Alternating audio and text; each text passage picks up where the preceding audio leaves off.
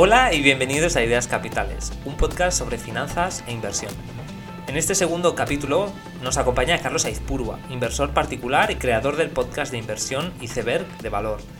En esta entrevista hemos hablado sobre su cartera actual, algunas de las lecciones que ha aprendido en su camino como inversor, cuáles empresas son a las que está prestando más atención últimamente, así como su proceso y método de inversión, entre muchos otros temas.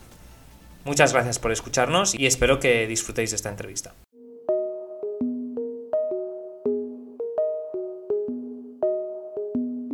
Hola Carlos y bienvenido a Ideas Capitales. Es un placer enorme que hayas aceptado hablar conmigo hoy.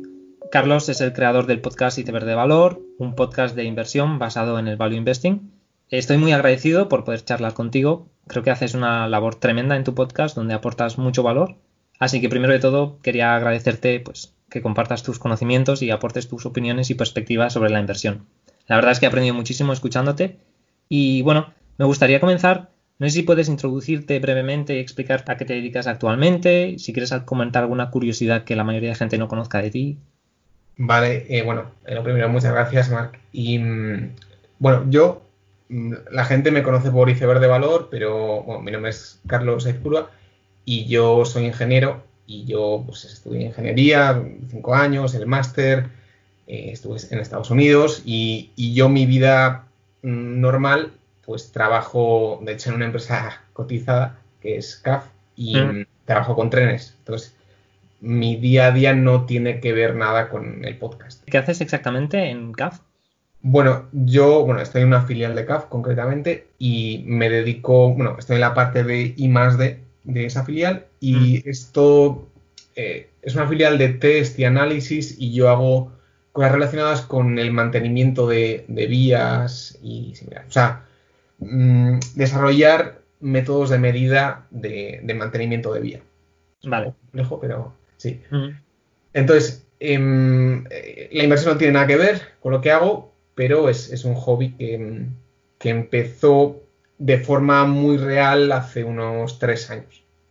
Em, sí que ya desde más pequeño tenía algo de, bagaje, pero empezó hace unos tres años la, la, la afición por las acciones y después empezó el podcast que, fui desarrollando con el tiempo y a, su vez el podcast ha, subido mi, nivel, creo yo.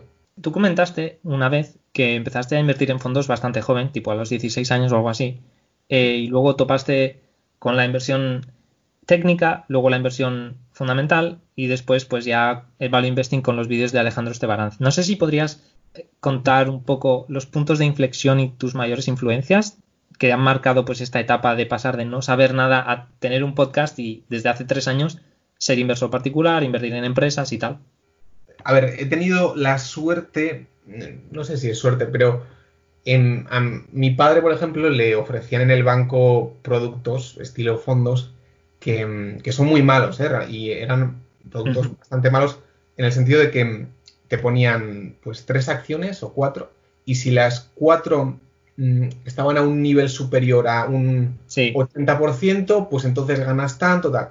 Claro, que cuando te lo ponen así dices, joder, qué fácil, pero realmente que, consigas que cuatro acciones eh, dentro de tres años estén por encima del 80%, pues estadísticamente es muy difícil, ¿no? Entonces con eso jugaba el banco. Pero eso, eh, aunque no fuera el mejor inicio, pues hizo que mi padre me dijera, oye, pues metemos tus mm, mil euros que tienes ahí y, bueno, por lo menos, eh, no sé, aprendes algo. Y fue ese el inicio que mm, me enseñó, oye, pues bueno, hay unos fondos que tu dinero fluctúa con el tiempo, puedes ganar dinero, puedes perderlo. Y fue un comienzo para, por lo menos, saber la existencia de los productos. Y ya Mm, más adelante, con 18 años, por ahí, yo lo que hacía es eh, mirar fondos en Morningstar y ver cuál tenía, pues no sé, eh, cinco estrellas, eh, valoraciones positivas, metía dinero en eso, sin ningún criterio real. Y por esa época también yo conocía a gente como Warren Buffett, pero era un conocimiento casi de libros, de, vale, es un señor que compra barato, pero qué es comprar barato, ¿no? Ni, lo sabía de forma mm, estética más que de fondo. Y entonces, bueno, pues fue pasando el tiempo y, yo seguí invirtiendo en fondos, tampoco sin ningún criterio especial. Y la verdad es que yo el punto de inflexión que tengo ahí es eh, vía, de hecho un amigo me recomendó a, Alexis Tebaraz, que tiene unos vídeos en YouTube, y me acuerdo que yo vi el vídeo de Void Group, que, es una empresa bastante conocida de reparación de, carrocerías de coches, y mm, eran dos, creo que dos vídeos, cada uno de media hora, y yo ahí entendí cómo se analizaba una empresa, mm, cómo una empresa puede generar valor a largo plazo, y dije, no solo lo entiendo, sino que es una cosa que, aunque no sé hacer ahora mismo, pues me, veo capaz y creo que es la típica cosa que se me puede dar bien, ¿no? Y eso fue el, comienzo. Uno de los puntos que más me interesa preguntarte es el consumo de información financiera, porque es un tema que has comentado bastante en, en tu podcast. Y para empezar, me gustaría saber si podrías decirme qué tipo de información sueles consumir, algunas de tus fuentes preferidas y qué es lo que te aportan más o menos. Yo tengo cierto déficit y me he dado cuenta que no consumo nada de noticias normales o noticias del día a día. Y, bueno, ahora he empezado un poco a intentar consumir algo para estar mínimamente al día porque creo que es importante para tener cierto bagaje general. Pero por lo demás, Twitter es la herramienta central para consumir información. Em, yo creo que si estás bien conectado y, bueno, consigues que, tu, que en tu Twitter aparezca gente que te interesa, pues es la mejor herramienta que hay. También sigo algunos blogs em, y bueno, em, pero en general Twitter es, la herramienta central que luego no es, o sea, una cosa es cómo mm, llegas a nueva información y otra cosa es cómo haces seguimiento de aquello que te interesa. Yo, si yo monitorizo muchas empresas, entonces, o bien eh, me suscribo a, sus documentos de la SEC, o bien tengo Google Alerts de ciertas palabras para que si hay artículos nuevos de ciertas cosas me lleguen al correo. Eh, bueno, hay, diferentes herramientas. Sobre Twitter, no sé si puedes comentar algunas de las cuentas que más te gustan, por ejemplo en, el fin tweet americano hay toda una serie de, gente, un poco del sector, como yo llamaría compounder bro, que es, bueno, eh, gente que estudia, pues empresas relativamente conocidas, pero con un track record muy bueno de, componer capital. Em, y hay, pues, todos los que son Bluegrass Capital, Liberty, em, vamos a ver, hay... Eh, luego hay, hay, otro como Crowded Trade Capital, que mm, postea bastante información. Eh, Noon Six Cap, que es eh, George Libadas de, de Upslope, creo que es decente. Y, mm, luego hay bastante gente anónima, ¿no? Que, mm, conociendo anónimo, es, bastante buena, como Mode Six Cap. Y, bueno, en general, em, la gente que es muy compounder bro, yo no suelo invertir todo como ellos, ¿no? mi, portfolio y mi, digamos, filosofía de inversión pues tiene varias eh, patas diferentes y no todo es Google, Facebook, Amazon. Entonces, bueno, que siga ellos y que aprenda cosas no significa que mm, tenga que invertir como ellos, ¿no? Pero, bueno, eh, es interesante. Vale.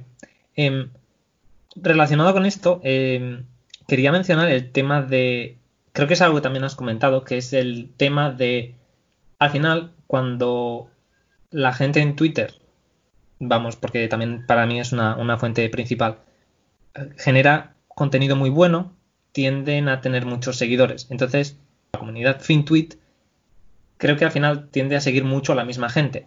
Y uno de los temas que tocaste en uno de tus capítulos del podcast es la originalidad, que es buscar ideas de inversión menos conocidas o seguidas por la comunidad financiera. Pero al mismo tiempo, una de las herramientas que más usamos los inversores es Twitter. Y ahí se crea como una burbuja ¿no? de confirmation bias, ¿no? Es decir, sesgo de que todo el mundo está mirando al final las mismas empresas. Eh, tú comentaste en otro capítulo, no sé si el mismo, los RNS para las empresas del Reino Unido. Entonces, no sé si tienes algún otro ejemplo de maneras en las que practicas o refuerzas esta actitud de contrarianismo y buscar nuevas ideas. Vale, bueno, em, lo del contrarianismo eh, está bien, o sea, quizás ha habido veces que yo me considero a, mí mismo contrarian, no sé si lo soy. Eh, tengo una anécdota, en, Madrid me crucé con un oyente y estuvimos hablando y me dijo, joder, tú eres contrarian. Y, me hizo mucha ilusión, ¿vale? Pero al final yo no debería llamarme a mí mismo contrarian. Entonces, es verdad todo lo que dices, que... Mm, bueno, no sé, o sea, Twitter potencia, o sea, el ser humano es bastante gregario muchas veces y hay mucha gente que viene a invertir, que me parece a mí, ¿eh? o sea, a, generar como un grupo de amigos o a invertir en grupo y tal, y todos invertimos a la vez, y, bueno, y Twitter potencia eso mismo, ¿no? Entonces, me parece una actitud muy peligrosa, porque, bueno, yo, yo me considero que estoy solo, y yo invierto eh, porque yo quiero, y entonces es importante reforzar esa actitud que quizás yo esa actitud la tengo más de serie y otros tienden a ser más gregarios. Bueno, yo no tengo que potenciar ese contacto, o sea, a mí me sale ser así. Y creo que mm, un consejo que daría es cuidado con, eh, con esos grupos, con esas opiniones que son todas iguales, ¿no? Y, mm, y entonces lo que tienes que hacer es cualquier persona, claro, porque el propio Twitter te va a generar perfiles y nuevas personas que aportan siempre una opinión diferente, que igual es diferente y es justo contraria a la tuya. Entonces, yo creo que es importante seguir a esa gente. Y, por ejemplo, eh, yo no soy el mayor pro Tesla del mundo, ¿no? Pero yo siempre veo los directos de, bueno, los vídeos de Gali, de Hyperchange. Es decir, es una persona que no tiene un criterio de inversión que yo comparta, pero es que siempre le sigo. Entonces, y creo que esa actitud es importante. O sea, leer cosas que sabes que no, quizás no estás de acuerdo, pero te amplían el horizonte. Claro. Sí. Mm. Em, vamos a pasar a otra parte. Em, me gustaría hablar, del estilo o método de, de, inversión que tienes y posiciones en cartera. En un episodio de tu podcast comentabas la importancia de tener un sistema o plan de inversión. Entonces, no sé si podrías hablarnos de cómo es tu proceso, si te planteas el tiempo y el contenido que quieres consumir pues semana a semana o mes a mes, o si tienes un enfoque más improvisado. Es, complicado. Em, porque sí, o sea, me considero bastante em, poco sistemático, en el sentido de que muchas ideas vienen de pura suerte o, no hay un proceso. Entonces, y, de hecho es que pienso que las mejores ideas siempre vienen eh, de forma, pues, eh, un poco con fortuna. Entonces, em, hay gente que quiere mm, sistematizar todo y, bueno, ¿qué es lo que tengo que hacer para generar una nueva idea? Pues eso es muy difícil, em, pero, bueno, eh, siempre intento estar abierto a, nuevas ideas y nuevas formas. Entonces, lo que sí que hago es, como tú has dicho, suelo Mm, pues las notificaciones de la mañana de RNS, suelo estar mirando esas cosas, nuevas empresas y, cosas de ese estilo. Y luego, del propio seguimiento de las empresas, suelen salir bastantes cosas. por ejemplo, eh, una empresa que he estudiado, bueno, de hecho, la que estoy estudiando ahora mismo, eh, que es B. Riley Financial, es una empresa que me ha salido en ya 5 o 6 empresas, porque es una empresa que da servicio a otras eh, servicios financieros y ya es como, joder, o sea, me he cruzado con esta empresa tantas veces en mi proceso que la tengo que estudiar. Entonces, ahí es todo un proceso de que una idea te lleva a la otra y estar abierto a eso y, no tener, a veces estudiar cosas que sabes que no te interesan, pero que a medio plazo puede generar nuevas ideas. Es decir, que más que estructurar una exposición a una gran cantidad de ideas es más estar abierto a, bueno, ser curioso y estar abierto a, explorar cosas que te van surgiendo, ¿no? Mientras estás haciendo tu sí, análisis. Sí, em, a ver, todo tiene sus problemas, ¿eh? porque de hecho eh, Andrew Rangeley, o el, que escribe Yet Another Value Blog, comentaba que él trabajaba pues como yo, ¿no? O sea, sin ningún tipo de sistema, pero llegó a un punto en que no, que veía que no avanzaba. Y que después de eso, él se proponía, cada día voy a leer un annual report, cada... Mm, eso, cada día, creo que los fines de semana se leía mm, tres o, más, y luego cada día también se, leía conference calls. Entonces, bueno, hay gente que tiene un sistema y puede llegar el punto donde, bueno, mm, yo también tenga que sistematizar. Pero a día de hoy voy bien tal como lo hago. Vale, de acuerdo. Em, te quería preguntar algo un poco más personal, em, que es cómo valoras tu habilidad como inversor, o en otras palabras, cómo mides o evalúas si te estás acercando a tu objetivo y mejoras tus capacidades como inversor. Vale. Eh, es, complicado, ¿no? Porque muchas veces piensas que, realmente estás mejorando y estás llegando a tu objetivo y, es cuando te la metes. Pero yo, a ver, yo paso un tiempo, mm, yo diría años, hasta que realmente me sentí que lo estaba haciendo bien. Y, mm, y creo que, o sea, tienes que sentir que o sea, yo cuando veo una empresa que está infravalorada em, y, entiendes por qué está infravalorada, entiendes, o sea, lo, principal es entender la problemática, ¿no? Y una vez entendido la problemática, ¿por qué tú opinas diferente?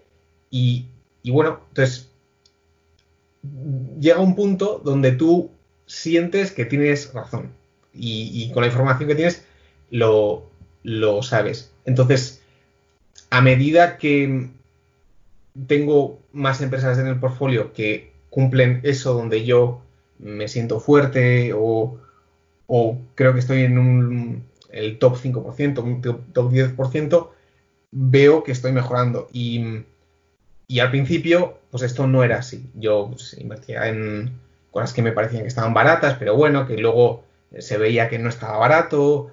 Es decir, eh, bueno, necesitas desarrollar un criterio y, ves que dices sí a unas empresas y no a otras y bueno, el, tú tienes que ver que estás desarrollando un criterio.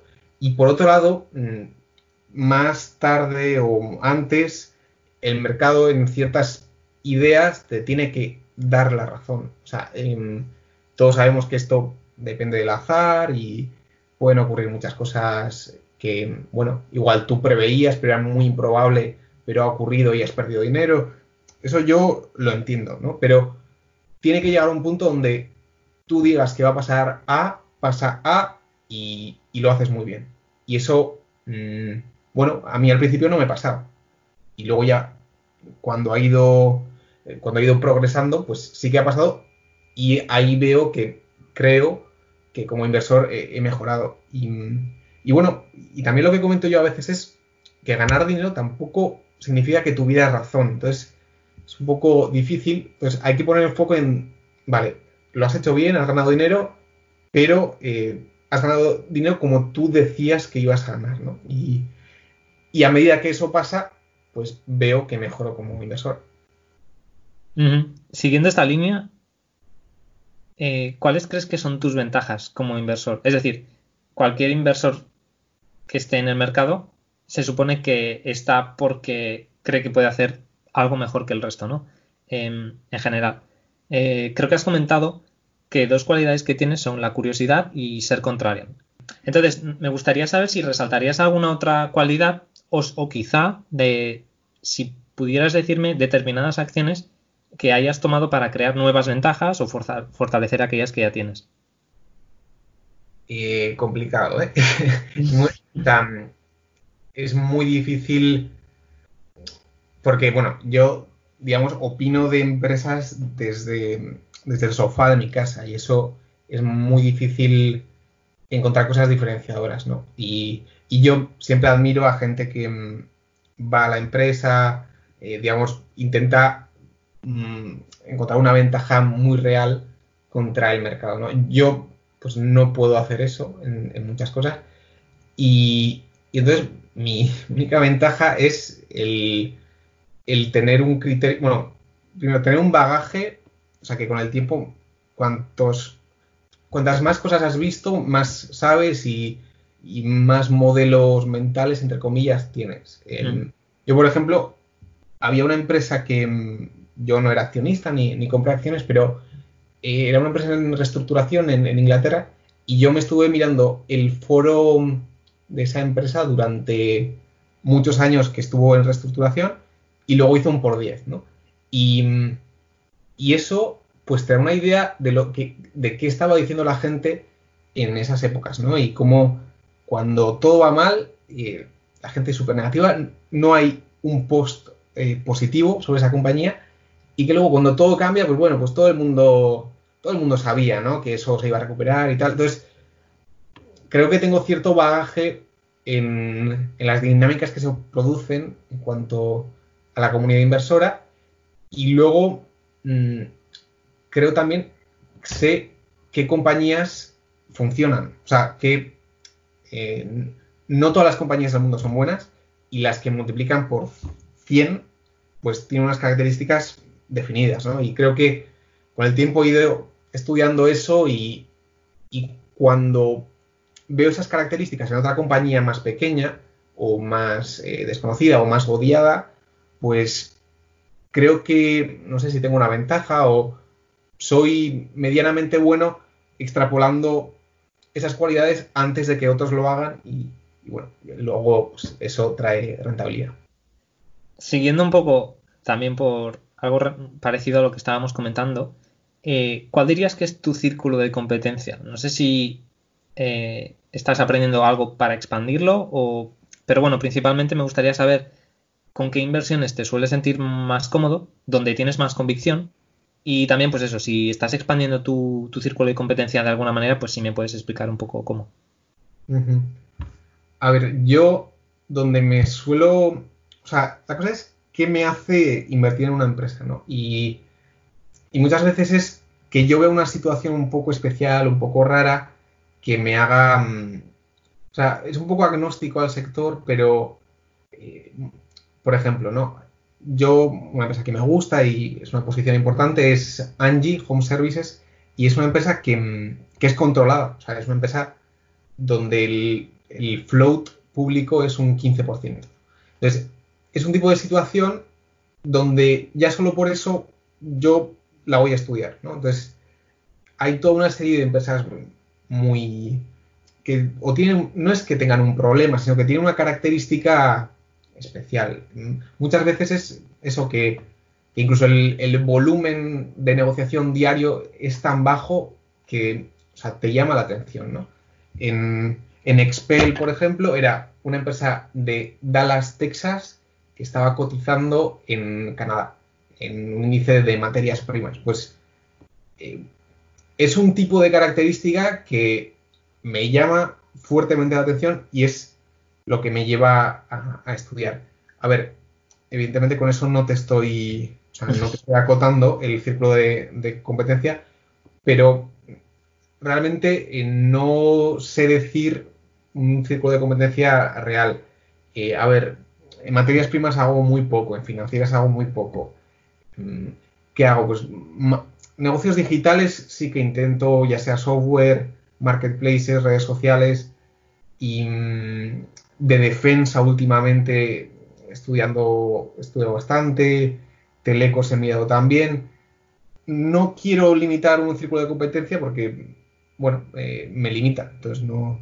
Claro, al final también entiendo que un círculo de competencia es... Tú lo que dices es que empiezas a estudiar las empresas que te interesan. Entonces, un círculo de competencia también puede ser eso, ¿no? Eh, mis intereses me llevan a estudiar ciertas empresas y sectores y eso es mi círculo de competencia, ¿no? Pero a medida que estudio... Vale, sí.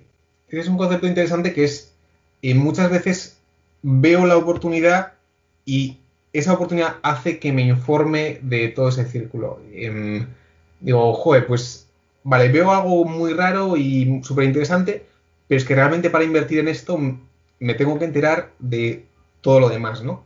Entonces, eh, bueno, ese es un poco el método y, y que ha ocurrido ya o sea, por ejemplo, el verano pasado me interesó muchísimo el tema de apuestas en Estados Unidos, el tema, sí, casino, apuestas, y, bueno, empiezas desde cero, pero o sea, ves una oportunidad muy, muy clara y es ponerse a estudiar eso. También has mencionado en el podcast que no te gusta tener precios objetivos muy fijados. Entonces, mi pregunta es, primero, si no realizas ningún tipo de estimación de valoración y en caso de que sea así, ¿cómo determinas el potencial de una empresa? ¿no? Porque al final, cuando compras una empresa, estás esperando que se revalorice, pero tienes que tener en mente cuánto debería valer, ¿no? Entonces, para saber un poco cómo haces esa valoración, aunque no sea con, un precio objetivo. Sí, bueno, em, es verdad que no, tengo un precio objetivo normalmente, em, pero...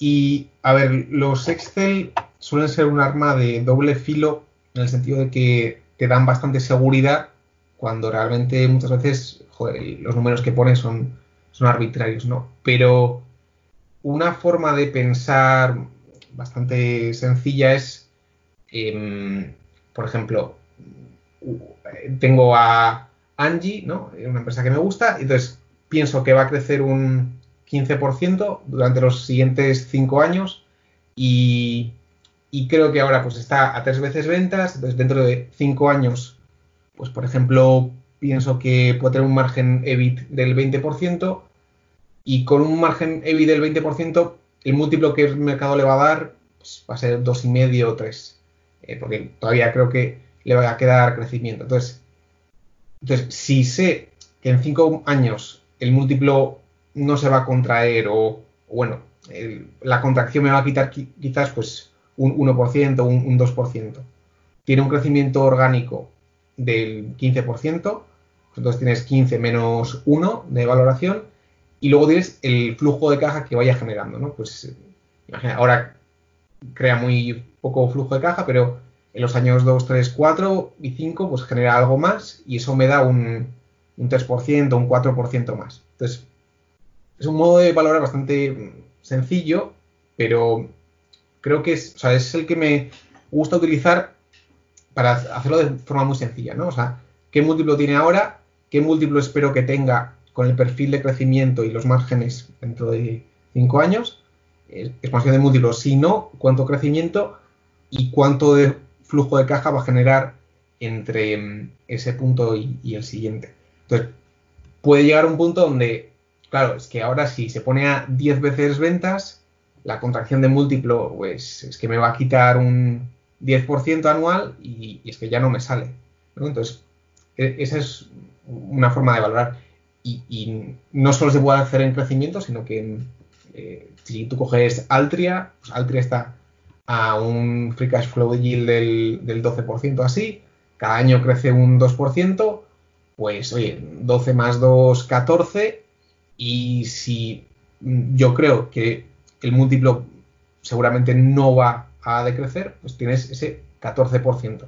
Y si el múltiplo crece, pues oye, consigues todavía más eh, rentabilidad que ese 14%. Entonces, es un método de valoración muy impreciso, mm, pero porque las propias estimaciones mías son muy imprecisas, pero yo creo que no está mal. Los parámetros siempre son el precio que compras, el, flujo de caja que tienes ahora, crecimiento, ese crecimiento, cuánto va a durar y para, para que tengas ese crecimiento, cuánto capital vas a necesitar y con qué retorno sobre el capital invertido. Entonces, los parámetros siempre son los mismos. Eh, la cosa es que, mm, a qué le das más importancia o, o cómo de sencillo, cómo de complejo lo, quieres hacer. Entiendo que la mayoría de tu cartera está compuesta por acciones individuales y bueno, has comentado muchas posiciones en, tu podcast, eh, además de las que has dicho ahora, pues por ejemplo Facebook, Booking, Majestic Wine, Baidu, Corporate Travel Management, Flow Traders. Entonces, me gustaría saber si has cambiado en el último año o los últimos seis meses alguna posición de la cartera, si tienes nuevas posiciones, o si quieres comentar alguna en la que veas más potencial. Bueno, eh, está bien salir en, entrevistas porque así, te, así me desdigo de todo lo que he dicho y, aprovecho esto, ¿no? porque muchas de las empresas que tú has mencionado, pues sí, que las he tenido, pero ahora mismo pues no, no, son, no son parte de mi cartera. ¿no? Por ejemplo, Majestic Wine era una empresa que me gustaba bastante y luego me enteré que no, que realmente me estaban vendiendo una película increíble. Y de hecho ahora es una empresa que se está poniendo muy de moda en, en muchos hedge funds y así, pero yo creo que no tienen razón y, puede haber bastantes problemas. Entonces, bueno, eh, si veo que me equivoco, roto. Y eso ocurrió con Majestic Wine, ocurrió con Booking y, bueno, y va a seguir ocurriendo, ¿no? Y bueno, y, lo ideal es poder conseguir inversiones para quedarme muchos años, ¿no? Y, y es realmente donde haces dinero. Pero bueno, pero también tienes que tener en cuenta que al principio de tu carrera inversora vas a hacer cometer fallos y, oye, mejor cambiar y, ya está. O sea, por ejemplo, yo, eh, Facebook es una empresa que, sigo teniendo y, mm, bueno, aún no siendo el mayor fan de, del producto y que yo no lo uso tanto, pero bueno, me, parece una muy buena empresa. Y luego, a ver, eh, Expel es una de mis empresas favoritas, es, bueno, la he mencionado antes, una empresa que tiene un producto un poco raro, que es el recubrimiento de, coches y, bueno, es, para coches de lujo, básicamente. Es, protege para, que no te rayen el coche, etcétera. Entonces, Expel ah, es una posición importante de un 9% así y que ya pues ha multiplicado por 3 desde que yo eh, hablé más o menos eh, de, la empresa. Y, bueno, y creo que sigue teniendo potencial, creo que va a ser una empresa de, mil millones y ojalá que, que, lo sea porque mi empresa ideal es aquella que soluciona un problema, eh, lo hace en una determinada geografía y lo hace con unos retornos sobre el capital altos y, le queda mucho tiempo para expandirse. Y, Expel pues tiene eso un poco. O sea, es una empresa que, que de hecho no fabrica nada realmente. O sea, externaliza toda la fabricación y, es un producto que ha funcionado en Canadá, se usa muchísimo, en Estados Unidos se usa muchísimo. De hecho, todavía en Canadá tiene un crecimiento orgánico de un 25%. Y, bueno, en Canadá lo compran porque el clima es muy malo, entonces la pintura de los coches se estropea mucho, entonces pues eh, conviene mucho que estés protegido con, Expel. En Estados Unidos la curiosidad es que Tesla, o sea, la pintura de los coches Tesla es muy, mala, es muy fina, es muy... Entonces, y, de hecho tienes una base de clientes que también es un poco friki, bueno, tampoco friki, pero muy interesada en, este mundo, entonces muchos utilizan Expel para su coche. Y, bueno, eh, eh, eso ha llevado a que haya un crecimiento orgánico eh, durante muchos años. Y, bueno, y todavía queda medio mundo por expandirse. En Europa, pues ya llevan dos, tres años, en España llegaron hace un año y los retornos sobre capital son muy buenos, el crecimiento orgánico está, el producto es especial, o sea, Expel a cada país que va es el primero en, abrir ese mercado. Ah, evidentemente hay competidores y, de hecho no es una empresa difícil de copiar, pero bueno, o sea, lo hacen muy muy bien, ¿no? Y, bueno, si el crecimiento está, el retorno sobre el capital está y el precio es más o menos decente, pues eh, creo que lo va a seguir haciendo muy, muy bien. Y también un poco el modelo de empresa que mm, comenzó siendo un poco una situación especial, una situación un poco rara, ya he dicho, ¿no? Una empresa de Texas cotizando en Canadá, cotizando en dólares americanos, no en dólares canadienses. Vale, em, empieza con una situación especial, pero es que es, es una compounder ahora, entonces no, bien, o sea, es, la situación ideal y Angie también es una cosa así, es una situación un poco rara, pero que si todo sale bien, pues se convertirá en, una compounder. Mm. Y mm, empresas que hayas añadido recientemente o, por ejemplo, empresas a las que le tienes echado el ojo para meterte en el futuro o alguna cosa que estés mirando actualmente que digas, pues aquí seguramente me meta o voy a investigarlo un poco más porque parece bastante prometedor. Bueno, em, a ver, últimamente, a ver, o sea, tengo el portfolio con, ideas un poco diferentes, ¿no? De hecho, una empresa que he comprado recientemente es Altria, y no tiene, o sea, es, es Philip Morris en Estados Unidos, es, tabaco. Entonces, es una empresa que no tiene nada que ver con lo que eh, suelo hacer o con lo que me ha ido bien, pero bueno, para mí es una especie de bono y, y a mí me vale y quiero tener cierta parte del portfolio en ese tipo de empresas. También en empresas de defensa, tanto TP Group como VSE, son, son microcaps de, de defensa que, me interesan y que tengo en el portfolio. Eh, últimamente, bueno, con el coronavirus, pues compré Games Workshop. Eh, bueno, de todo el mundo de las apuestas, del que, bueno, me metí mucho en el verano pasado, pues tengo Evolution Gaming, Cambi, y luego otras situaciones especiales, eh, como eh, Five Star, Five Star Senior Living y Teris, bueno. Y luego tengo toda una serie de, de apuestas y situaciones especiales que, que, sé que no voy a ser millonario por hacer esas, y, pero, me ayuda a estar um, activo, son una especie de sudoku que, bueno, que, que, haces dinero, pero no voy a hacer un... O sea, en Expel puedo hacer un por 10 y hacer un por 10 con una posición grande y es así cuando realmente consigues un cierto patrimonio, pero bueno, eh, está bien irse ejercitando con, con he hecho arbitrajes, he hecho, he hecho, muchas cosas, ¿no?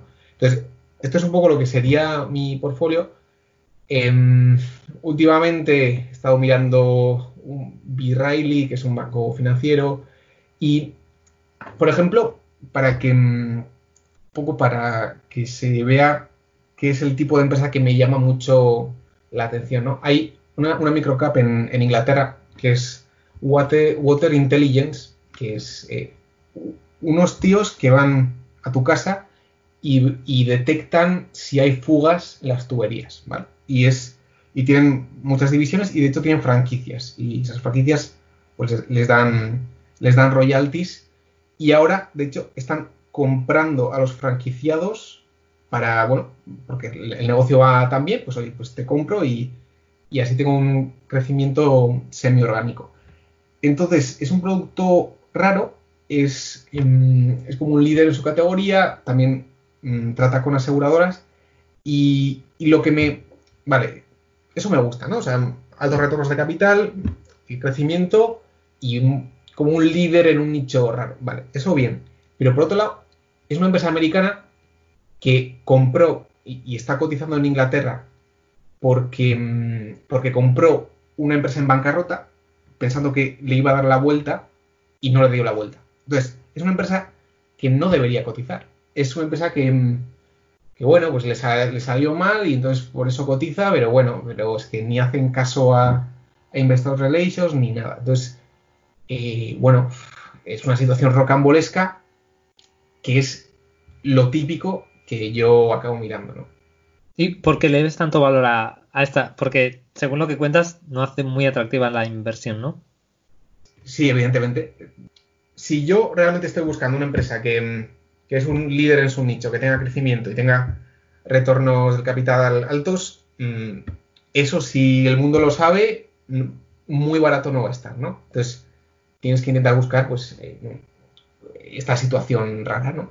Que a nada que esta empresa, pues, crezca un poco más, sea un poco más conocida, pues, y bueno, pues, eh, si todo sale bien, pues, puede multiplicar. Que bueno, que yo no he comprado esta empresa, ¿eh? Que todavía, bueno, creo que tiene unas banderas rojas por ahí, pero que es la típica situación que, que me atrae mucho. Vale. Eh, sí, creo que comentaste esto de que te gustan las empresas de David y Goliath, ¿no? O sea, el que menos probabilidad tenga de ganar, pero que te atraen bastante, ¿no? Este tipo de inversiones, parece. Mm, tampoco lo definiría así, eh, en el sentido de.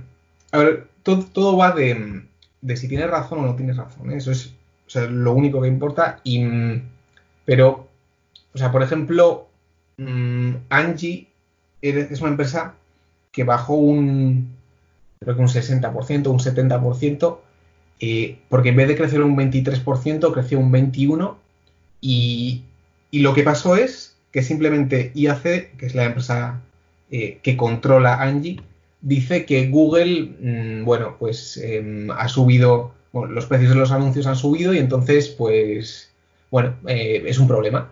Y entonces se monta un revuelo increíble, porque claro, esa empresa pasa de estar considerada por inversores un, marketplace, una empresa de crecimiento, a ser un, un, TripAdvisor, a ser un Yelp, a ser un, un tipo de empresa que es una categoría que es amenazadas por Google y que mm, dentro de 10 años pues igual no existen porque Google eh, ha avanzado mucho. Entonces, vale, ¿se puede entender como un turnaround? Sí, pero realmente es una situación donde tú ves lo que ocurre y ves la realidad y dices, joder, pues yo creo que no, esto no es así, ¿no? Es, em, entiendo lo que ve el mercado, entiendo, joder, vale, Google empieza a ser un problema y por lo tanto eso es malo, vale, pero de ahí a que esto sea un desastre, pues hay un gran trecho. Entonces, esa es la situación ideal. Eh, un problema, eh, que el mercado simplifique mucho, que la empresa tenga un free flow de un 10% y es ahí donde puedes entrar. Te quería preguntar algo muy específico que has comentado, que es lo de asignar modelos mentales a ideas de inversión. No sé si podrías proporcionar algún ejemplo, porque me pareció una idea muy interesante. Bueno, yo no sé si llamarle modelos mentales a, cada idea. Una cosa es lo que mm, hace la empresa mm, y, qué opinión tengas de, la empresa. Y otra es también qué es lo que está pensando todo el mundo. Y, de alguna forma mm, hay dos fases. Entender qué hace, vale, qué hace la empresa, si me gusta, si no. Y luego qué bagaje entre los inversores llevan. Entonces, me gusta ver dónde fallan los demás. Es decir, eh, esta es una idea tan odiada, claro, es que se ha pichado 50 veces y es que no ha funcionado y claro, ya se ha convertido en, una idea horrible, o sea, una idea que no puedes pichear porque se ha hecho 10, 15 veces, no ha funcionado y tiene un, un estigma horrible.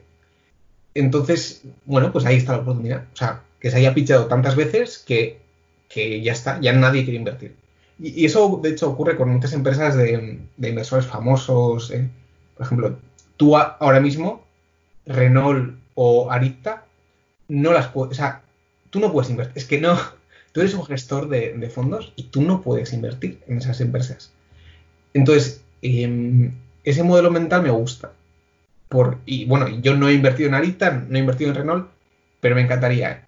o sea, es porque veo que, mm, joder, llega un punto en el que, que vamos, es que, es que no, o sea, está tan odiado y, o sea, que pareces tonto. O sea, si tú ahora inviertes en Renault y, eres tonto, o sea, no, o sea, que hemos llegado a un mundo de, de hacer 15 derivadas y entonces, si haces la cosa simple, parece que eres tonto y, me gustaría algún día, bueno, creo que Altria, que es una inversión que he hecho, eh, va un poco por ahí, que realmente eh, es que no, no tiene ninguna complejidad la inversión. Entonces, estamos valorando Shopify a 1,5 veces GMV, porque claro, porque el GMV luego eso lo van a traducir a ventas y si ventas pues luego ese margen bruto y, si es margen bruto, pues es flujo de, flujo de caja, ¿no?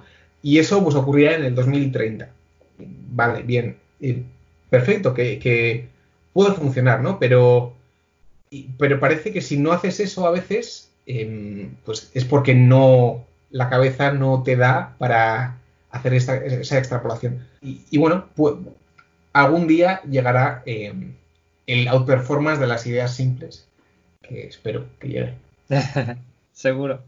Em, te quería preguntar también si tienes alguna regla o filtro para descartar empresas. Em, más, más, por ejemplo, estaba pensando capitalización bursátil o algo así, porque algo que has comentado, y esto va ligado a lo que comentábamos antes de la originalidad, es buscar empresas donde no está mirando todo el mundo. Aunque eso cada vez es más difícil y porque cada vez hay más inversores en microcaps y tal.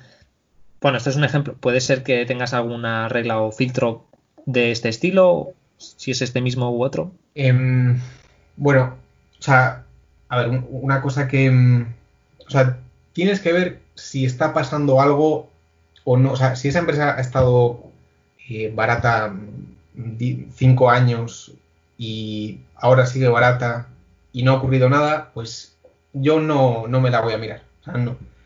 Entonces, tiene que estar pasando algo, tiene que haber algún cambio, o, o, no, igual es una empresa que va súper bien, pero y no y piensas que va a seguir yendo muy bien y, te vas a y va a ser una buena inversión por eso. Entonces, lo importante es si veo por qué voy a hacer eh, dinero en una inversión. Y, y, luego, a ver, hay muchos sectores que, que, me cuesta mucho, ¿no? Y ya sea materias primas, ya sea financieras, o sea, son sectores donde veo difícil estar mmm, en el top 5, en el top 10%, y donde si invierto mucho tiempo, tampoco van a salir muy buenas ideas.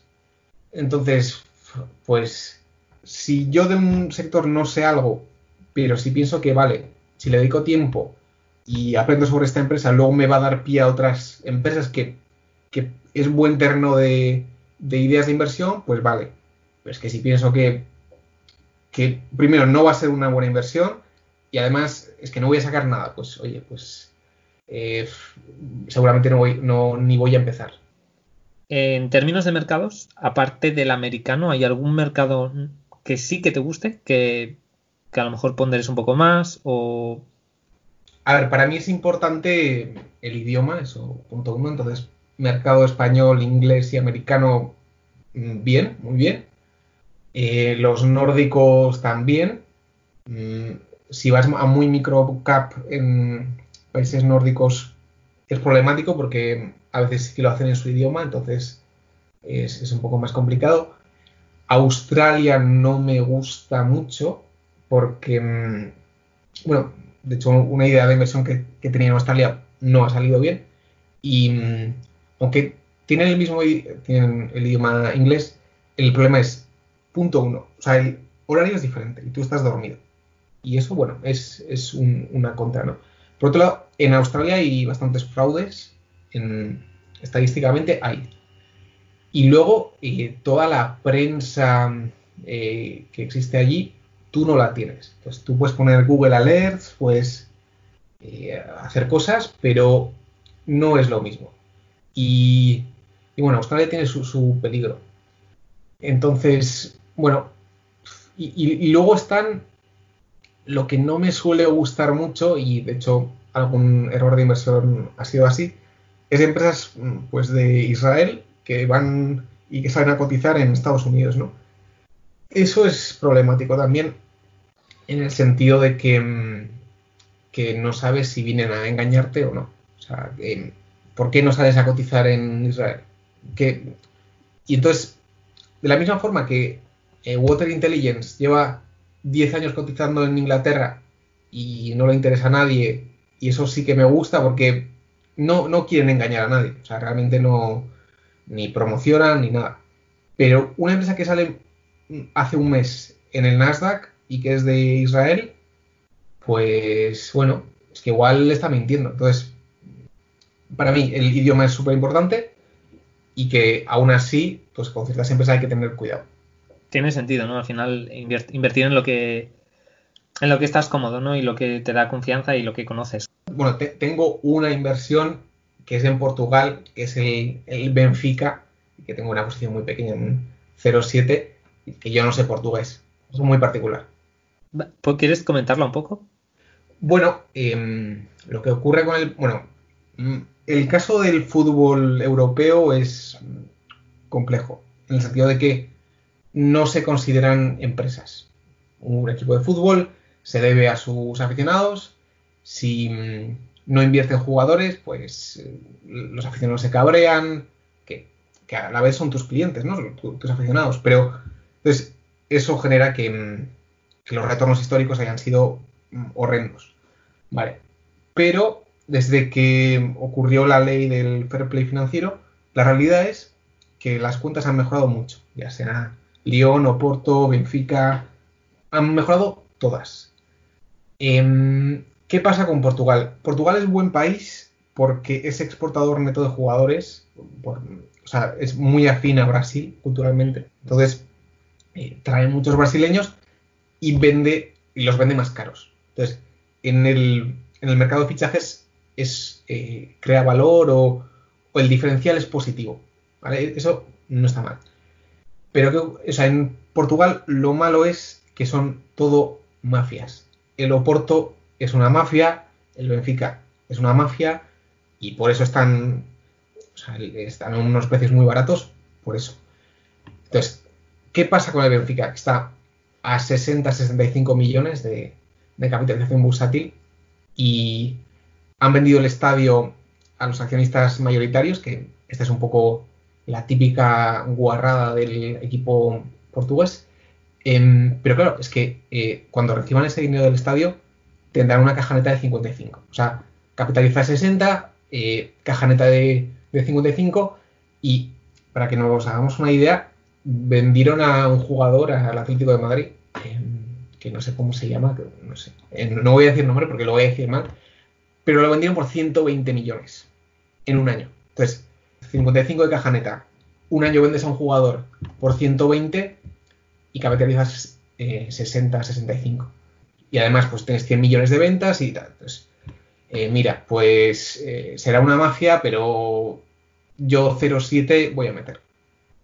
Vale, vale, ok. Me ha parecido muy interesante, la verdad. El gestor Álvaro Guzmán de Azvalor dice que parte de la valía de un inversor se mide por los errores que ha cometido. Entonces, no sé si puedes comentar algunos de tus mayores errores y qué lecciones has aprendido de ellos, quizá. Bueno, yo ya me imaginaba que me harías la pregunta de, los errores y así. Y de hecho, he estado en Interactive Brokers, eh, he mirado desde el inicio, pues, dónde he perdido más dinero y cosas de estas, ¿no? Y, mm, como todo inversor, pues he tenido muchos errores de todo tipo y por ejemplo, el, primero, que suele ser el que más marca, porque bueno, y, de hecho el que más porcentaje me, ha quitado, ¿no? Yo eh, fui inversor de Footlocker, que una, bueno, es una empresa de, tiendas de venta de zapatillas. Y, bueno, yo estaba ya, o sea, sería mi tercera inversión o así. Y yo pues decía, oye, esto está barato, está, pues no sé, eh, a siete veces beneficios y bueno, pues está a 7 veces beneficios y esto seguro que tiene que ir a 15, pues porque sí. Y entonces, pues va a ir bien, va a ir bien y encima, pues ya se lleva diciendo lo del e-commerce, qué tal, pero bueno, ya llevamos como 5 años diciendo eso y, la empresa ha seguido muy bien, entonces bueno, pues seguro que sale bien. Entonces eh, llega el día de unos resultados y además, pues la empresa, cómo no, siempre dice que no, que no, que no, va a haber ningún problema, que son muy buenos, que está todo controlado. Y entonces llegan unos resultados y, fueron malos y fueron horrendos. La acción baja un 30%. Y, y claro, entonces la directiva pasa de tenemos todo controlado no sabemos qué, está pasando, eh, se está cayendo todo, ¿no? Entonces, eh, y yo dije, ostras, si realmente no sé dónde me he metido y, bueno, acabé vendiendo muy pronto y ahí me di cuenta que, o sea, yo no creía en el retail, o sea, yo no, o sea, yo como persona no creía en el negocio. Pensaba que, bueno, pues estaba más o menos barata y tal, pero, pero yo pensaba que el mundo e-commerce era una amenaza muy real y que cada vez menos gente compra y tal. Entonces, em, ahí me di cuenta que cuando tú inviertes pues eh, tienes que tener una convicción de que el negocio va a ir bien y no, no es comprar barato porque está barato, sino que mm, necesitas desarrollar convicción real que, si hubiera tenido convicción real, pues hubiera mantenido en las caídas y hubiera comprado más y tal, pero son esos momentos donde mm, te das cuenta de un error y notas ese vacío en, en la tripa y dices, ostras, no estaba entendiendo la situación, ¿no? El primer error, que es muy, muy simple, que es comprar algo barato, pero ni entender de, lo que va. Y con el tiempo, pues he cometido más errores. Por ejemplo, hubo una época donde me interesaban, por lo que sea, eh, empresas chinas, cuando luego te enteras de que en China las cosas cambian extremadamente rápido y que realmente no puedes desarrollar convicción. Entonces, puede ir bien, puede ir mal, pero si las cosas se empiezan a complicar, tú no tienes ningún feedback en tu mundo cercano como para, para comprar más, ¿no? Y eso se une a un tipo de empresa que es la China que está que cotiza en Estados Unidos, que, bueno, que igual son fraudes. Es decir, bueno, la estructura BIE se ha comentado muchísimo, ¿no? De, bueno, una estructura en las Islas Caimán que te da un derecho para comprar una acción en China porque el gobierno chino no te deja como extranjero comprar acciones. Vale, eso bien. Pero es que tú si, si ves lo que hacen y, tú lo ves desde fuera es una empresa va a Estados Unidos, amplía, amplía capital, sale, sale a cotizar, es decir, coge dinero de inversores americanos de una cosa que esa empresa china les ha contado a esos inversores americanos, que puede ser verdad o, no, y, con el tiempo, pues igual lanzan un bono y también, o sea, el inversor americano pone más dinero. Entonces, muchas de, estas empresas chinas son organizaciones donde simplemente ha entrado dinero del inversor americano y te planteas si es un fraude. Entonces, me di cuenta de eso, ¿no? Yo, yo invertí en Baidu, invertí en YY y bueno, y, a veces pues he ganado dinero, ¿no? Pero eh, te das cuenta de que, mm, que hay una posibilidad real de que esas empresas, mm, que lo que tú tienes es, papel, es que no seas propietario, ¿no? Mm. Entonces, eh, considero que son, son errores. Bueno, tengo muchos más errores, ¿eh? No sé si... Si quieres comentar algún otro. Bueno, en general, los demás errores eh, siempre han sido o bien creerme las métricas de, la directiva, pues, esta empresa está, el EBITDA es muy alto, pero claro, es que el EBITDA tiene 8.000 ajustes y oye, pues no te lo puedes creer, o que, bueno, simplemente que la empresa esté muy apalancada en un sector cíclico, entonces pues pierdes, pierdes dinero. Me ha sorprendido también lo de Footlocker, que en parte podría haber sido peor el error, porque un error que comete bastante gente cuando está empezando sobre todo es no saber vender. Y tú has dicho precisamente que vendiste muy pronto. O sea, eso es, eso es bueno, porque mucha gente se mantiene las empresas que están perdiendo esperando que recuperen. Y ahí, pues creo que fuiste bastante hábil. Bien, bueno, em, muchas veces lo, que me suele ocurrir y a mucha gente también es que igual baja un 10% y, y tú estás, va, hay que comprar más. Entonces, pero ya empieza a bajar un 30% y ya te empiezas a cuestionar todo, ¿no? Y, bueno, si hay que vender con menos 40, se, se vende. Cierto. Pues eh, pasamos ahora al coronavirus, que es ahí tengo varias preguntas que me gustaría preguntarte. Eh, y de hecho, una de ellas es, ya que estás hablando de caídas del 30%, ¿cómo has gestionado pues estas caídas? Eh, no sé si quieres comentar un poco la parte psicológica o emocional, pero básicamente me interesa saber cómo has reaccionado. ¿Has estado comprando más? ¿No has hecho nada? Bueno, lo, primero, yo no vi venir bien el coronavirus, entonces yo no ni compré puts, ni, ni me cubrí, ni nada. O sea que entonces no fui un visionario en ese sentido. Eh, sí que vendí todo lo que tenía mucha deuda, todo lo que era cíclico, sí que lo vendí, entonces mínimamente hice eso. Y entonces tenía bastante caja eh, previo a las caídas por esa mínima protección que, tomé. Eh, aún así, la bajada, eh, igual que el índice, o sea, no. De hecho, me acuerdo que en, los días de bajar yo bajaba menos, pero había unos rebotes de un 6-7% y, y yo nunca subía, ¿no?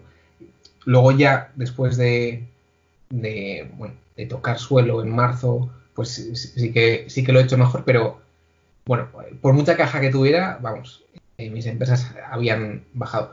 Entonces, yo tenía cierta caja y, he ido invirtiendo poco a poco.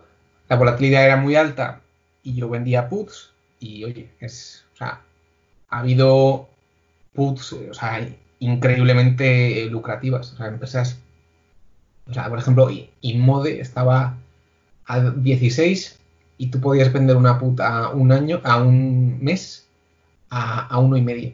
O sea, eso es son una rentabilidad mensual de, más del 10%, bueno, o sea, una rentabilidad muy, muy altas por, por volatilidad.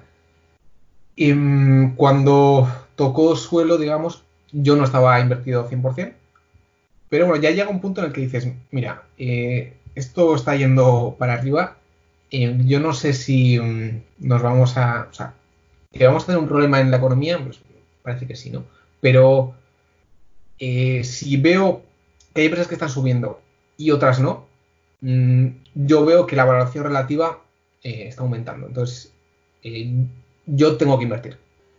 Otra cosa es que, bueno, todo subiera y, bueno, pues entonces no sé qué hacer, ¿vale? Pero el momento en el que ves oportunidades, aunque sean relativas, tienes que, yo al menos suelo invertir. Y bueno, el otro aspecto un poco especial del coronavirus es que ha habido muchas oportunidades de, arbitraje por temas de hedge funds que se están cerrando y así, y es un tema que he hecho bastante. ¿Puedes comentar alguna transacción o operación que hayas hecho en este de este tipo?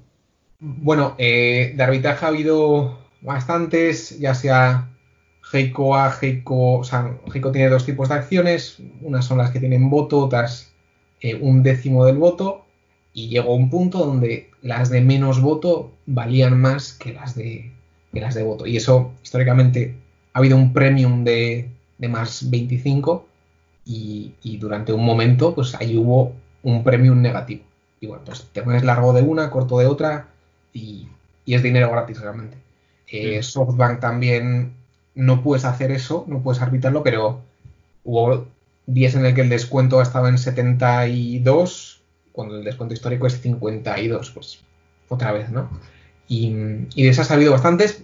Me ha salido mal una, que Liberty suele tener trackers hicieron una reatribución, bueno, es un, tema bastante complicado, pero hicieron una reatribución entre empresas que, bueno, eh, hizo que mi mi largo y mi corto estuvieran desencajados, entonces, bueno, pues pierdes un 5%, pero ya está.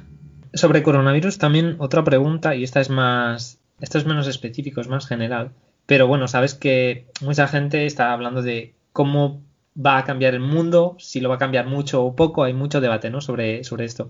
No sé si tienes una opinión al respecto y tienes alguna idea sobre cómo es más probable que cambie nuestro comportamiento de forma, de forma más o menos permanente o en qué áreas probablemente vamos a volver a la normalidad y la gente está exagerando estos cambios.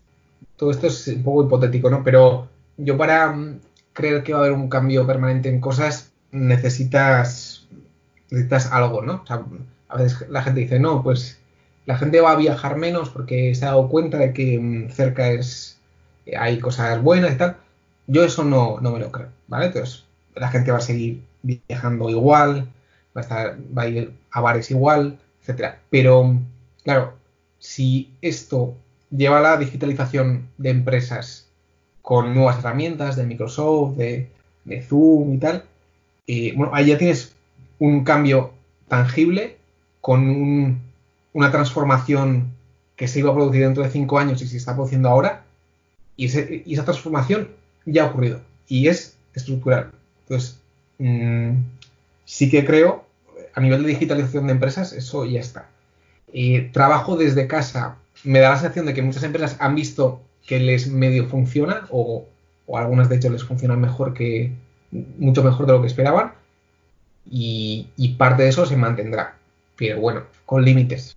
Trabajar en, una oficina son, muchas cosas, es también socializar, es, no sé, es posible que muchos rates de, oficina pues, puedan tener dificultades, pero no veo el, gran apocalipsis que, mucha gente piensa. Y ya un poco más personal, ¿qué tal te ha ido la cuarentena? Porque hemos estado dos meses más o menos en casa y no sé si has aprovechado para hacer algo que tenías pendiente, has empezado un nuevo hobby o algún proyecto o estudiar algo nuevo, no sé si... He visto que has empezado a publicar en Substack, de hecho hace creo que una semana o algo así, que es una plataforma para crear newsletters. Eh, no sé si quieres hablar de esto o si, o si has hecho alguna otra cosa. Bueno, lo de Substack está, mm, creo que va a venir, ¿no? O sea, yo empecé el podcast cuando aquí no había nadie y, luego ves que todo el mundo empieza a hacerlo, ¿no? Y, bueno, pues el Substack quizás todavía no se utiliza tanto por aquí, pero bueno, seguro que se, se vuelve a utilizar y para mí es una herramienta, o sea, un podcast me lleva tiempo, eh, hay que editar, hay que, hay que grabar, es, es farragoso y hay temas que no puedo tratar en el podcast. O sea, yo el Substack que he hecho es es de warrants y es muy específico y no...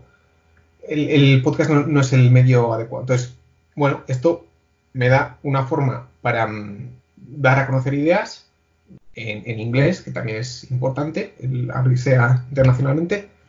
Y mm, a, mí me gusta. Y también pues para dejarlo escrito y bueno, quiero, quiero hacer más de eso. Y, bueno, ya a nivel más personal, eh, yo creo que la cuarentena ha sido muy de volver a aficiones de, la niñez y así. Y yo, joder, hay un juego de cartas que se llama Magic. Yo me he descargado y ahora hay un juego para, ordenador y vamos, he estado dándole mucho a, cosas de, la infancia. Y bueno, y luego el otro tema que he empezado bastante es el con el ayuno intermitente, el, fasting o ayuno intermitente. Y, y me gusta, y creo que he tenido un problema siempre con, bueno, además de que como muy rápido y muy mal, em, siempre pues estás como muy aletargado una vez que comes y, y llevaba un tiempo sintiéndome con poca energía.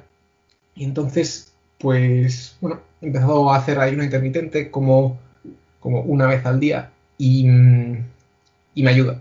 Y bueno, además de que he bajado como 6 kilos, pero lo principal es que, mm, bueno, estoy probando cosas a nivel alimentario que, me está gustando.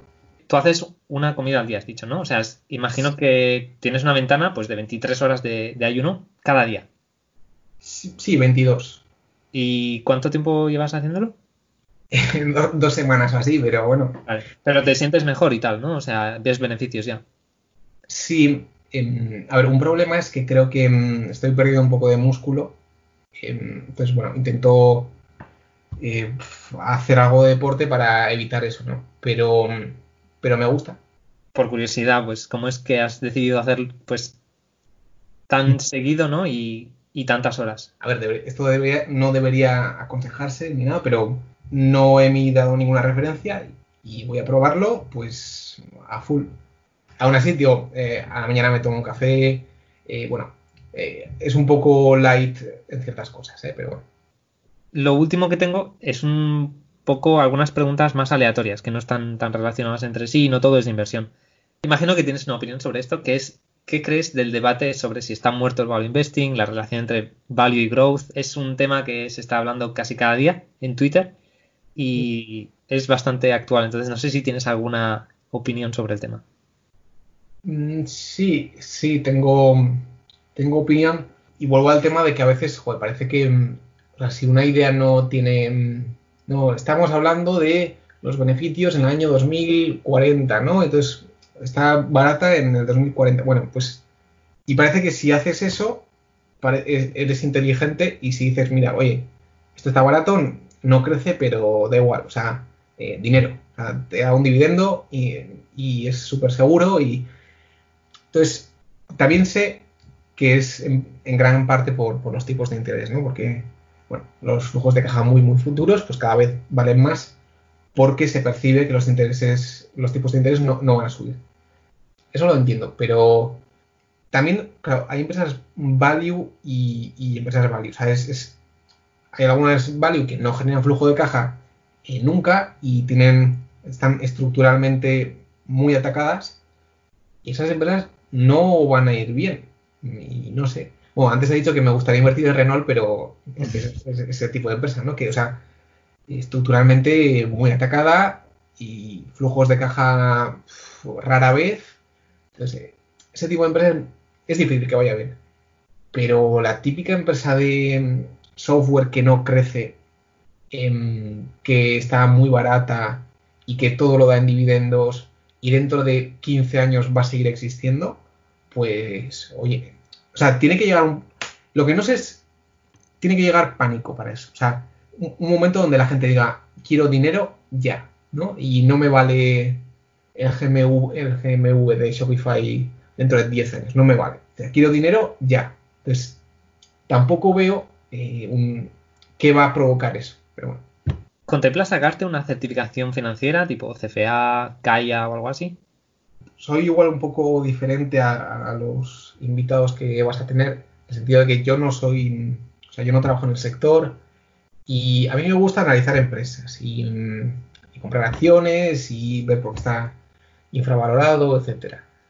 Pero bueno, el sector tampoco tengo una opinión un poco negativa en el sentido de que es un sector de mucho politics, de, bastante mano izquierda, de, bastante marketing. O sea, vamos a ver, que no se me entienda mal. O sea, hay gente muy decente y, gente que trabaja mucho y, que yo me, llevo bien, ¿no?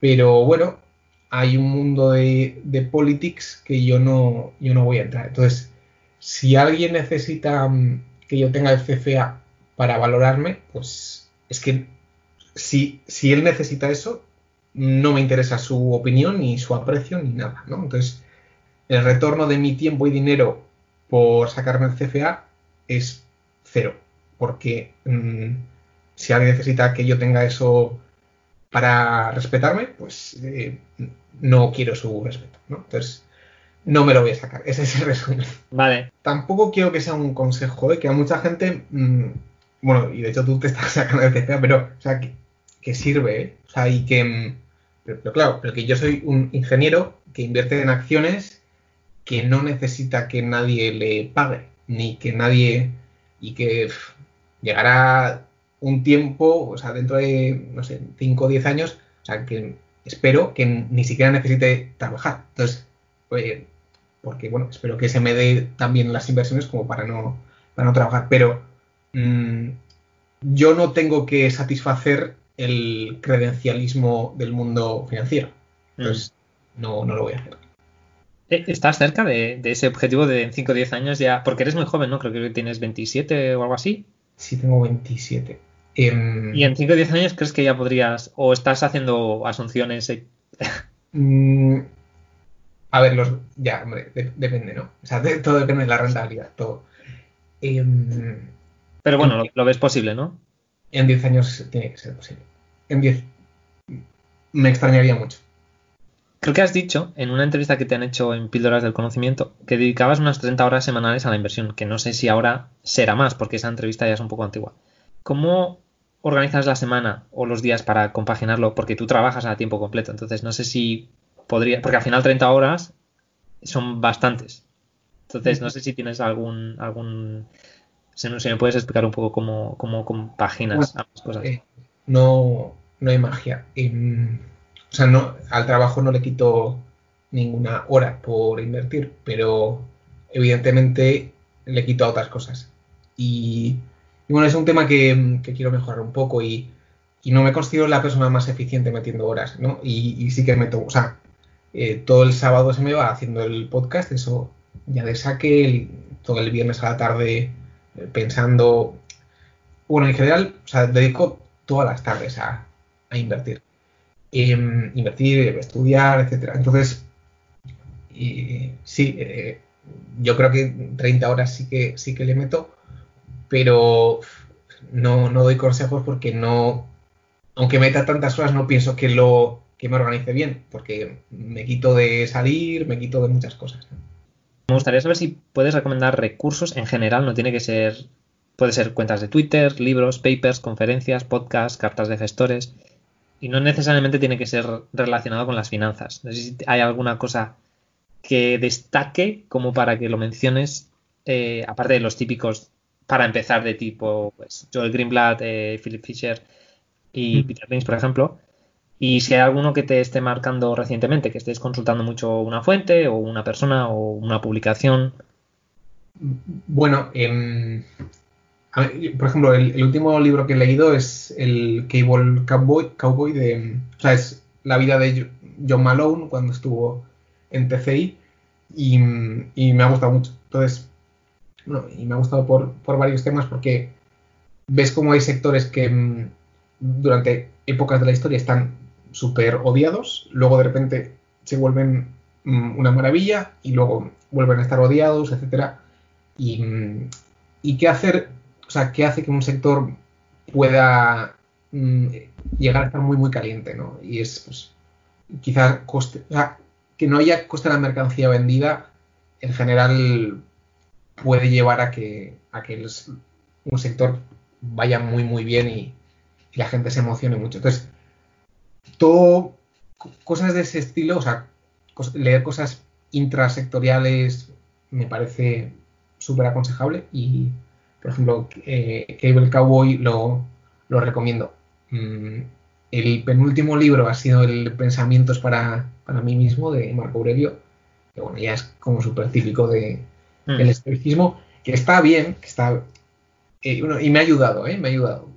Eh, se repite mucho, o sea, yo suelo tener la sensación de que los libros muchas veces se repiten mucho y, muchas veces los libros se pueden resumir en, en dos entradas de blog y ya está, ¿no? Pero claro, como los blogs no dan dinero, pues hay que hacer un libro. Pero, bueno, eh, lo que quiero decir es que lo de Marco Aurelio me ha servido. Y bueno, de hecho ahora pues estoy con los ayuno, el ayuno intermitente, duchas frías y, similares.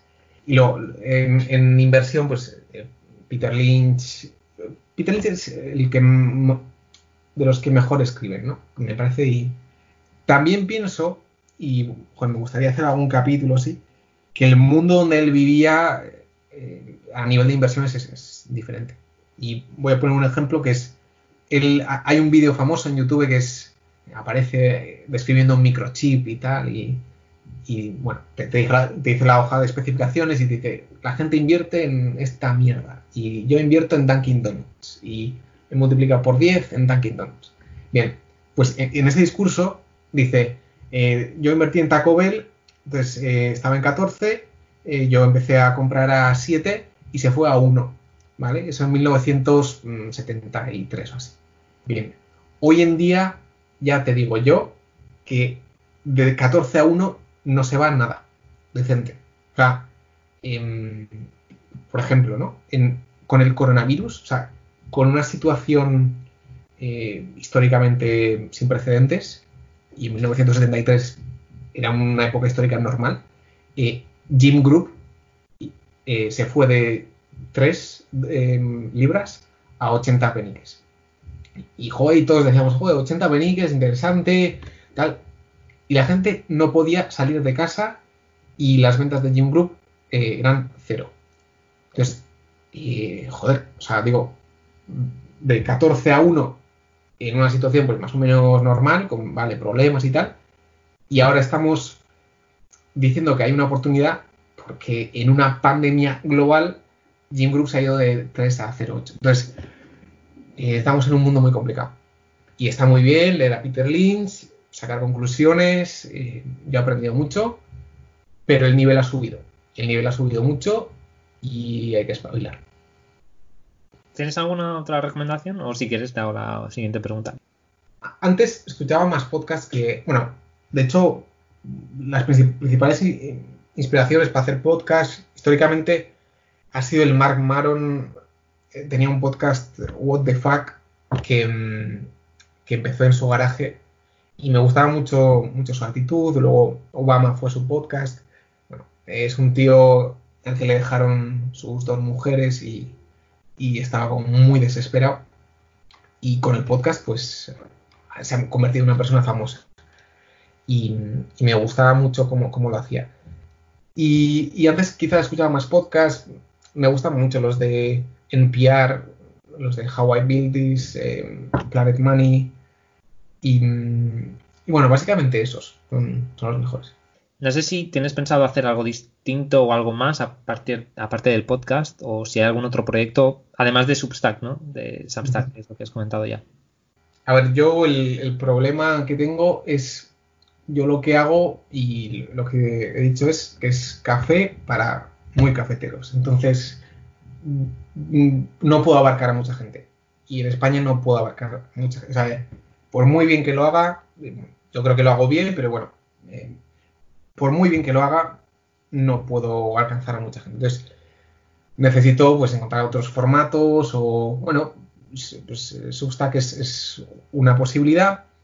Em, eh, también he empezado a hacer algún directo privado para, miembros en, YouTube.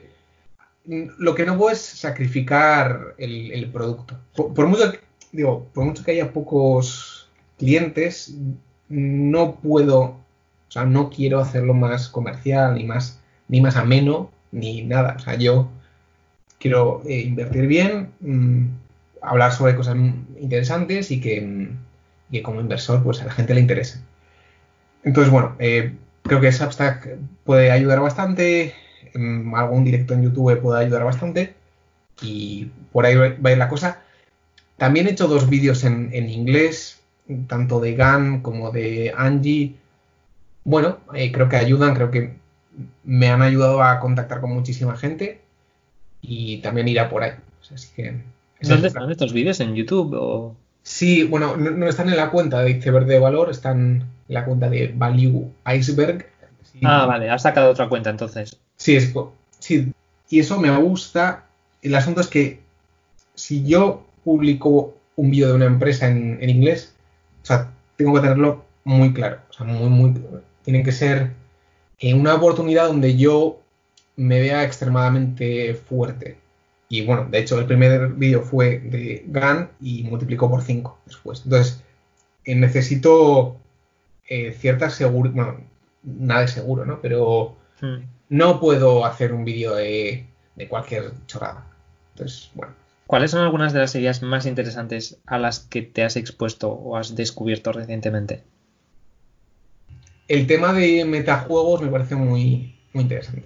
Em, como, o sea, si tú ves Amazon o, muchas empresas, pues o sea, Amazon, por mucho que la gente diga que genera mucho flujo de caja, no genera, o sea, si, le quitas los leases o si le quitas la conversación por eh, acciones, ha generado muy, poca, muy poco flujo de caja, ¿no? Entonces, mm, bueno, hay, empresas que, que, saben cómo venderse a, los inversores y, es esa creencia lo que consigue que a su vez eh, los resultados vengan, ¿no? O sea, la empresa va bien porque la gente piensa que va a ir bien y eso eh, ahí no, ocurre en todas las empresas, pero ocurre en muchas cosas.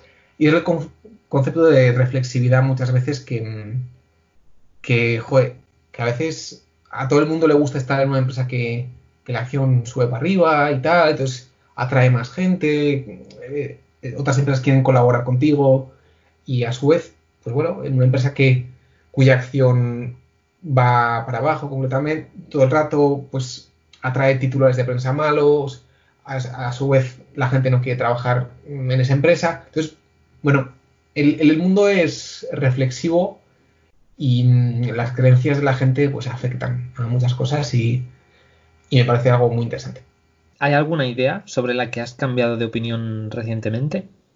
A, nivel inversión sí que estoy dispuesto a hacer muchas cosas diferentes. O sea, antes nunca hubiera pagado cinco veces, eh, o sea, 50 veces ventas o invertir en, empresas sin flujo de caja y ahora sí, ¿no? Entonces, a nivel inversor he cambiado mucho a nivel de flexibilidad. Y eso es el, punto principal. Luego a nivel sectores, pues, eh, o sea, yo cuando empecé, pues, eh, decía sector auto, vale, muy interesante, está muy barato, es como muy value. Y pensaba, claro, o sea, es tan odiado que seguro que esto va a eliminar competidores, y entonces se va a convertir en un sector más atractivo y dices, no, esto no ocurre así. O sea, hay sectores estructuralmente malos, que podrán mejorar un poco, ¿no? Pero a veces eh, he dejado de ser un poco iluso en, cambios de tendencia. Dime alguna cosa que esté infravalorada y otra que esté sobrevalorada en, la industria de, la inversión. Es decir, algo que creas que no se hace suficiente o no se considera suficiente en, la inversión y algo que digas, bueno, es que esto, por ejemplo, la gente lo no para de hablar o no para de mirarse estas cosas y realmente no veo que sea para tanto. Veo un poco división en geográfica.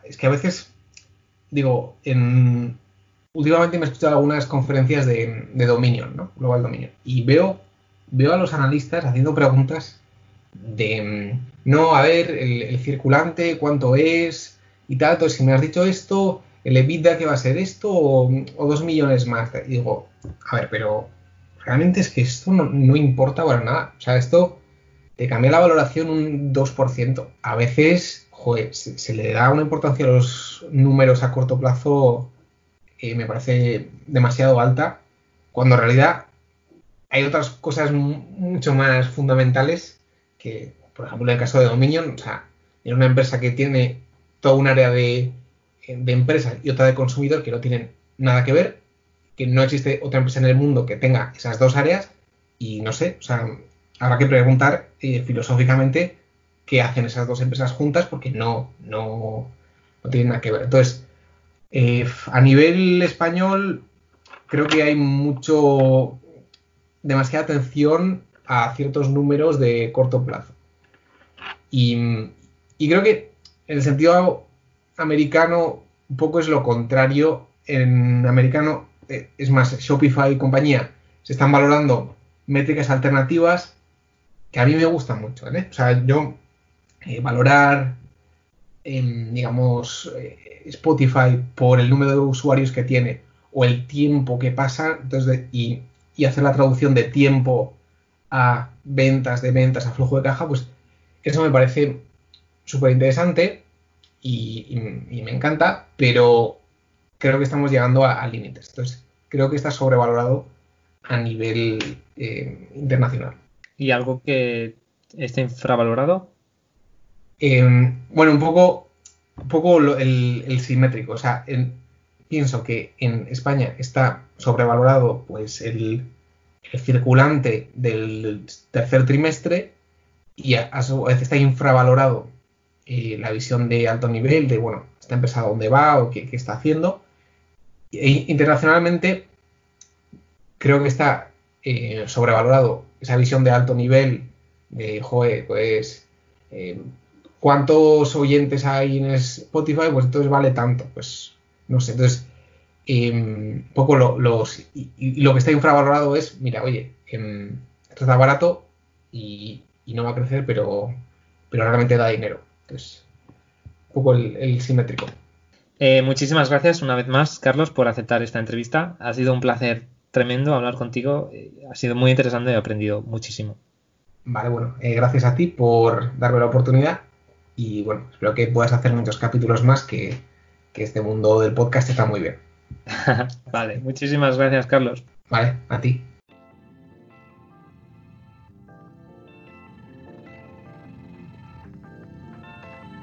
Y hasta aquí la charla con Carlos, espero que os haya gustado. Si es así, por favor compartir el episodio por las redes sociales y dad like al capítulo. Hasta la próxima.